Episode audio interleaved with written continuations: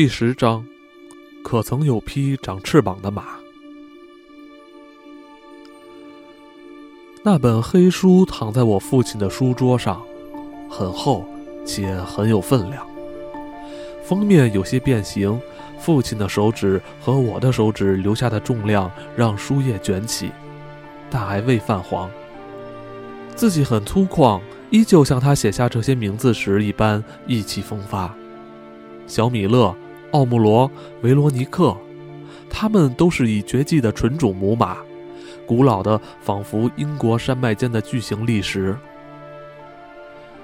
奎凯特这个名字的落笔则更克制些，毫无修饰，几乎是带着疑惑，就如同有个姑娘相貌出众，却违背她的出身和个人意愿嫁入豪门。确实，奎凯特的职业生涯稍微有些坎坷。至于他的背景，尽管并不卑微，但在他那些高贵耀目的同伴面前相形失色。尽管铁定会招来同情，但并不具备英国血统，就算在英国人看来，也不算是致命缺陷。奎凯特是阿比西尼亚种，他身形小巧，毛色金黄，带有纯白的鬃毛和尾巴。奎凯特是被非法偷带出阿比西尼亚的，因为阿比西尼亚人不允许本国产的两种母马离开他们的国家。我不记得是谁干了偷运这件事，但我父亲大概宽恕了这一行为，所以才会买下它。他采取睁一只眼闭一只眼的态度，睁开的那只眼睛想必是盯着他健壮的身躯那优美利落的曲线。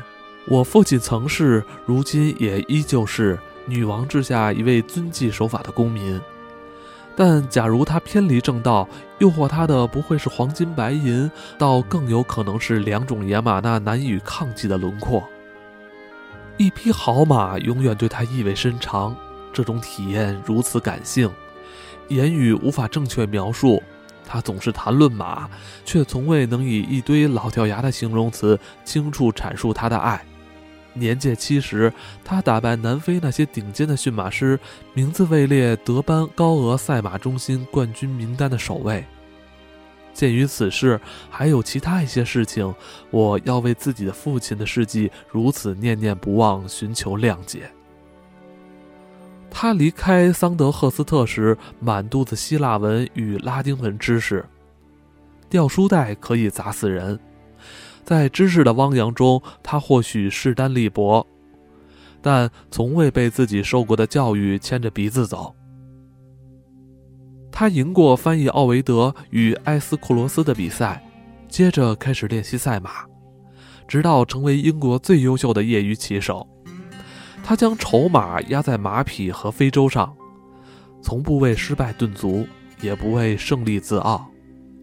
有时他会对着这本厚厚的黑书做梦，就像现在我对着他做梦一样。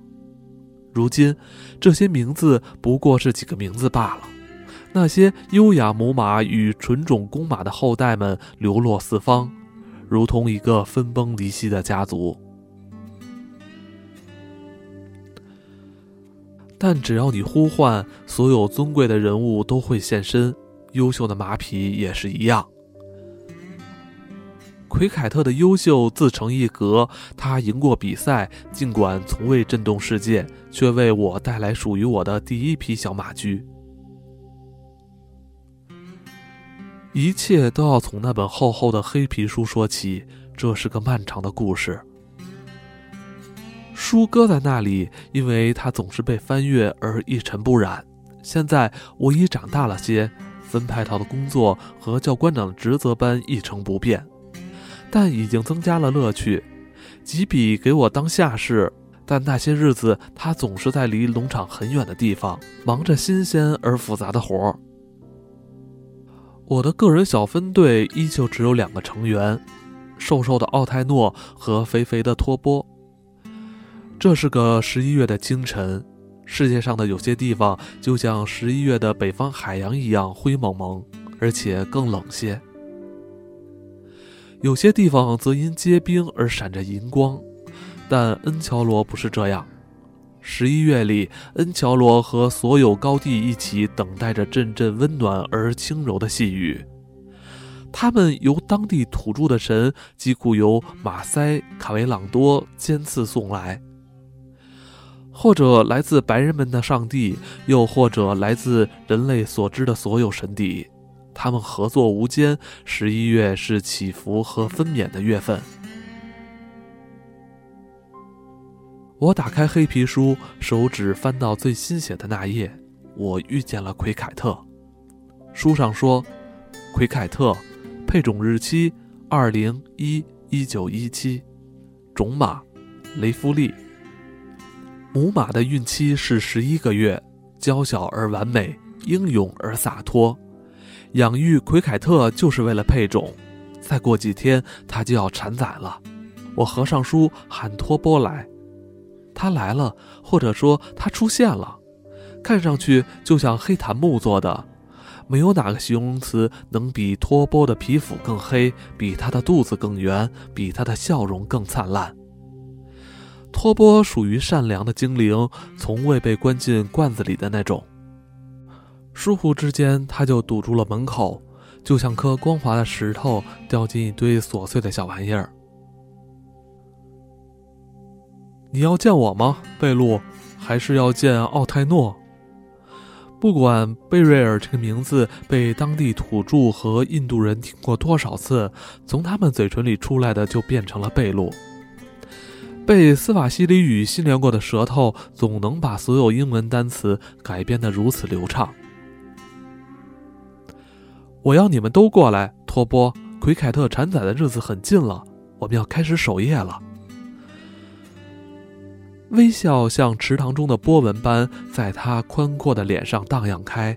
对他来说，生产和成功是同义词。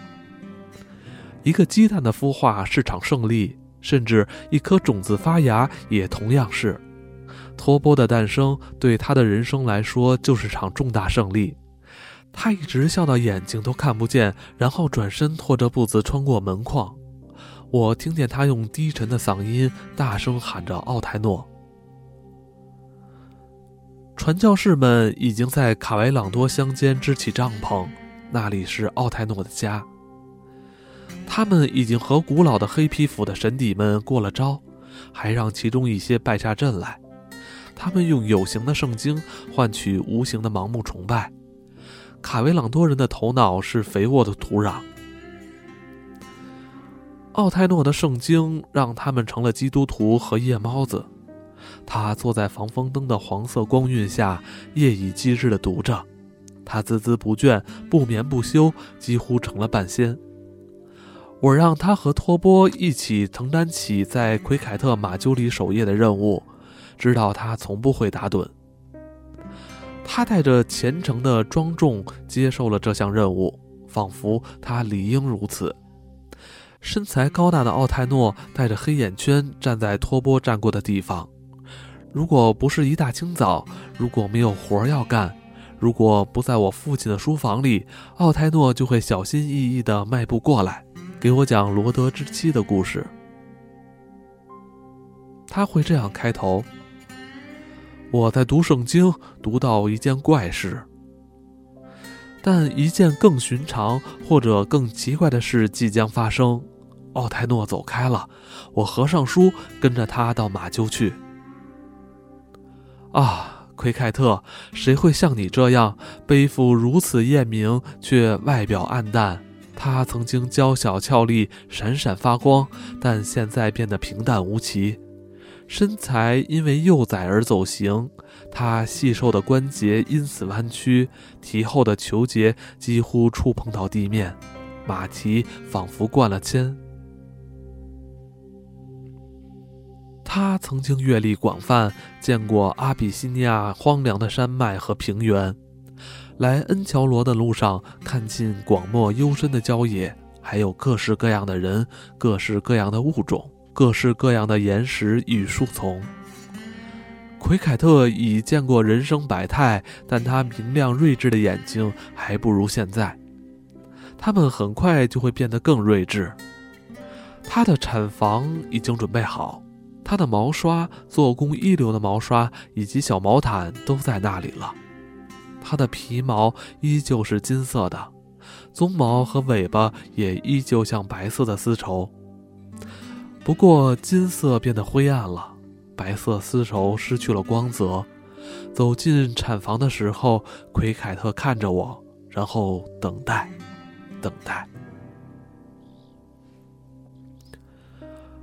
我们三个，托波、奥泰诺和我，都知道这个秘密。我们都知道奎凯特在等待什么，但是他却不知道，谁也无法告诉他。托波和奥泰诺开始守夜，时间缓慢地走着，但还有别的事儿。所有的事儿都一如往常的发生着，再没有比生产更寻常的事儿了。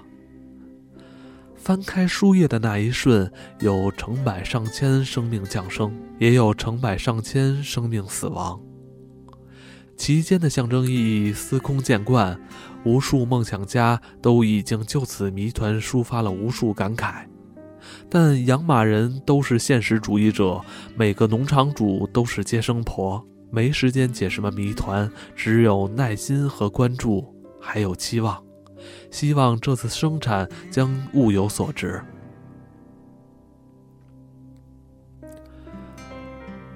我真的不知道为什么绝大多数小马驹都在夜晚降生，但事实就是如此。这匹小马也是这样。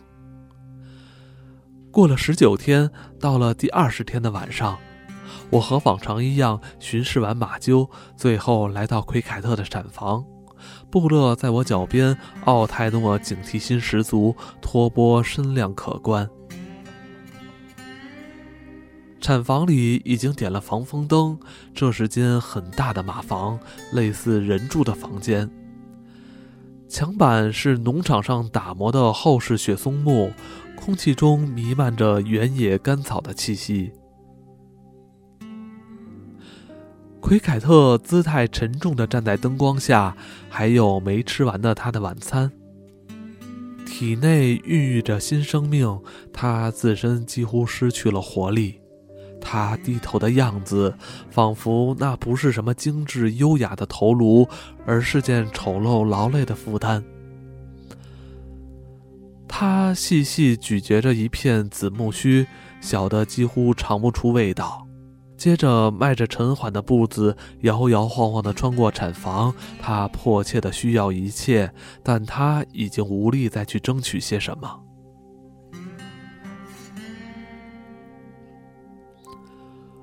奥泰诺叹息，托波看着防风灯微笑。他皮肤的光亮能赶上这灯光的亮度。产房外，布勒正以一声带警示的轻微咆哮对抗降临的夜色。我弯下腰，将头靠在母马光滑温暖的肚子上。新生命就在这里，我能听到它，感受到它，他已经在挣扎，要求着自由和成长的权利。我希望他完美，期望他健壮。最开始的时候，他并不漂亮。我从奎凯特身边转身，面向奥泰诺说：“小心，快生了。”高大消瘦的卡维朗多人看进胖子的脸，活泼的脸具有接纳性，不是看着，而是看近。它是块欢乐而宽广的洼地，时常空空如也，但现在并非如此。他说：“今晚是个好时辰，好吧。”他或许是个乐天派，但这话预言了一个忙碌的晚上。我回到我的小屋，我父亲刚为我建造的小屋，全新而堂皇，用的是木瓦屋顶，而不是茅草。在小屋内，我拥有了第一扇玻璃窗，第一块木地板，以及第一块镜子。我一直都知道自己长什么样，但长到十五岁，我开始好奇能在外表上做点什么改变。没什么能做的，我想。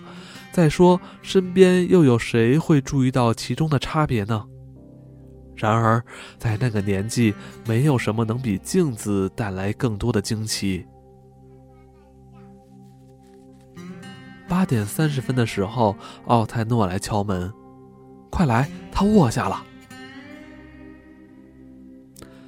刀、细绳、消毒剂，甚至麻醉剂，都已在我的接生工具箱中了。但最后需要的是谨慎。作为一匹阿比西尼亚马，奎凯特应该不会遇见什么常发生在纯种马身上的那些困难。然而，这毕竟是奎凯特的第一胎，第一次并不总是那么容易。我抓起接生工具箱，快步走进成排的小屋。有些小屋漆黑一片，已经入睡；有些还醒着，睁着昏黄的风色眼睛。奥泰诺紧紧跟着我们到达了马厩。奎凯特已经卧下，侧卧着，在阵阵痉挛的间隙呼吸着。疼痛的时候，马匹不会静默无声。经历分娩之痛的母马是无助的。但它可以喊出自己的痛苦。奎凯特的嘶鸣低沉又疲惫，还带着些许害怕，但并不狂躁。他们并不歇斯底里，但却竭尽所能表达着苦痛，因为无人可以回应。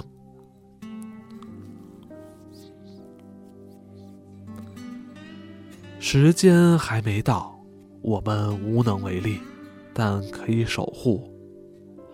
我们交叉双腿坐着，托波靠近马槽，奥泰诺靠着雪松墙板，我坐在奎凯特沉重的脑袋旁。我们可以交谈，几乎平静地谈论着别的事，而防风灯内微弱的光亮在墙上描绘着实验派画像。瓦里西，托波说。这已经是他最为庄重的时候了。就算审判日到来，他也就这么一句，一句瓦里西。就算是他富有哲理的强心剂，打完强心剂他就放松下来，朝着自己露出快活的微笑。奎凯特的分娩像潮起潮落一般，带着有规律的痛苦，时而平静，时而煎熬。这一切我们都感同身受。但言语却哽在喉间。奥泰诺叹息，书里说到很多奇怪的地方。他说有个地方满是牛与蜂蜜。你觉得这地方对人来说是福地吗，贝露？托波耸了耸肩膀。对什么人来说？他问。牛奶对有些人来说是不错，但别的人喜欢肉。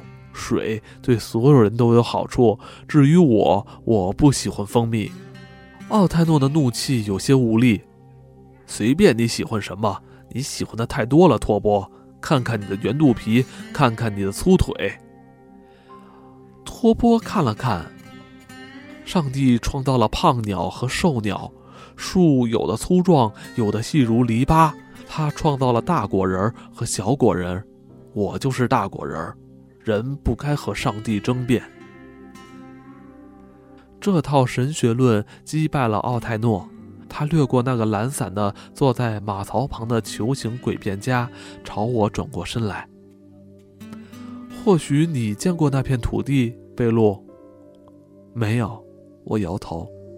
但那时的我并不肯定。我父亲告诉我，离开英国时我才四岁。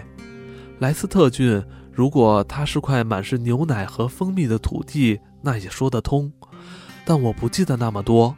我记得有艘船朝着大海的高峰不断行驶着，却永远永远也到不了山顶。我记得有个地方，后来别人教我该记作蒙巴萨，但这个名字并未能说明那些记忆。那是只有色彩和形状的记忆，充满炎热和步履艰难的人群，还有叶子巨大的树，看来显得很凉爽。我了解的国家只有这一个，这些山脉熟悉的像一个古老的愿望，还有这么大平原，这丛林，奥泰诺知道的也一样多。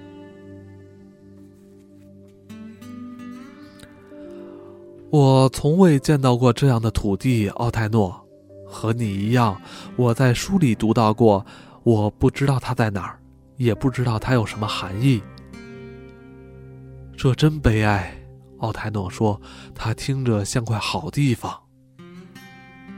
托波从马厩地板上起身，耸了耸肩。谁愿意为了点牛奶和蜂蜜去那么老远的地方？每十棵树就有一棵有蜜蜂。而且每头母牛都有四个奶头。我们谈论点更好的事情吧。但奎凯特先说了最好的事，他从子宫深处喊出声，然后颤抖起来。奥泰诺立即向防风灯伸出手去，用黑黑的手指捻亮灯光。托波打开了接生工具箱。现在。奎凯特用他的眼睛和不成年的声音说：“现在，或许就是现在。”就在那一刻，应许之地则被抛在了脑后。我跪在母马身边，等着马驹出现，等待着小马蹄出现那一瞥，等待着包衣出来。这是他为首次亮相准备的斗篷。奎凯特和我一起努力着。奥泰诺扶着我一边的肩膀，托波扶着另一边，没人说话，因为没什么好说。但有什么令人遐想？这是匹小公马还是小聘马？它是否，它是否完好健全？它的心脏是否足够坚强有力，能打破虚无的禁锢？呼吸的时候，它会呼吸吗？它会急于进食、成长以及满足自己的需要吗？我的手终于触摸到他纤细的腿和包裹他的袋子了。这是只坚韧的袋子，透明而滑腻。透过它，我看见小巧的马蹄，尖尖的，像发芽的种子一样柔嫩。至关重要的马蹄，高傲地表达着踏足坚硬土地的渴望。轻轻的，轻轻的，但又有力而沉稳的。我将新生命哄骗到马厩的灯光下，而母马也竭尽全力。我重新握紧双手，等待着他的肌肉跟随我的牵引而挤压。鼻子、脑袋、整个脑袋，最后整匹马驹滑进我的怀抱。随之而来的寂静，就像荷兰人的鞭子一样锋利、短促。瓦里西，托波说。奥泰诺擦去眼角的汗水，奎凯特体内最后一点痛苦化作一声叹息。我刚把那闪光的袋子放在踏烂的草上，就立即打开了它，让那个迫不及待的小脑袋获得自由。我看着那柔软灰褐色的鼻子，感受到第一口空气的气息，小心翼翼的。我将整个袋子打开，将脐带打结，然后将奥泰诺递给我的刀切断脐带。母马的旧生命与小马驹的新生命在快速发生的鲜血洗礼中最后相连。当我用消毒水擦拭伤口的时候，看清这是匹小公马。它是匹强健的小公马，在我手中热气腾腾，充满生命的震颤。奎凯特苏醒了，现在他知道什么是生产，他能应对他知道的事了。他毫无优雅，也毫无平衡感地站立起来，嘶鸣了一声：“这就是我的孩子，这就是我的成果。”我们一起擦干了新生儿。之后，我站起来向奥泰诺微笑，但面前的不是奥泰诺，也不是托波，而是我的父亲站在那里。没人比他更熟悉这场面了，他自己都记不清目睹过多少这样的场面，但他的眼神中闪烁着兴趣，就像是经历了这些年，他终于亲眼见到小马驹的诞生。他的身材不高也不矮，瘦但很结实。他的眼神深邃和善，脸虽粗犷但显得温和。你成功了，他说：“活干得挺好，小马驹也挺好，我该奖励你还是奎凯特呢？或许两个都奖励。”托波在微笑，奥泰诺恭敬地用脚趾摩挲着地板。我挽起父亲的手臂，一同看着那批笨拙、愤怒的小东西。他已经挣扎的想站起来。是你帮他接生，所以他是你的。一个银行职员经手沉甸甸的金子，没有一两是属于他的。但假如有一天，所有人可望不可及的奇幻梦境成真了，这些金子全部归他所有，或者只是其中一小部分，那他再怎么高兴都不为过，因为他长久以来日夜看顾着那些金子。那瞬间，他会明白，那就是他一直想要拥有的东西。多年来，我都在帮父亲照顾他的马匹，喂养、训练、照料。我也爱他们，但我从未拥有过一匹马。现在我拥有了一匹马，甚至不用奇幻梦境的帮忙，全凭父亲一句话，我拥有了自己的马。这匹小马驹将成为我的，没有人可以碰它。骑他，喂他，照顾他，没有人，除了我。不记得有没有感谢父亲，我想是谢过了，任何言语都值得。我记得产房被清理干净，灯光被熄灭，奥泰诺起身去照料新生儿，我走了出去，和部落一起经过马厩，穿过曾经通往麦娜家的小径。我想着新生的马驹，想着奥泰诺的应许之地，寻思着世界会有这么广大，然后思绪又回到了小马驹上。我该给它起个什么名字呢？想名字的时候，所有人都会抬起头看的吧？抬起头看，抬起头来，除了天空，还能看到些什么？一旦看着天空。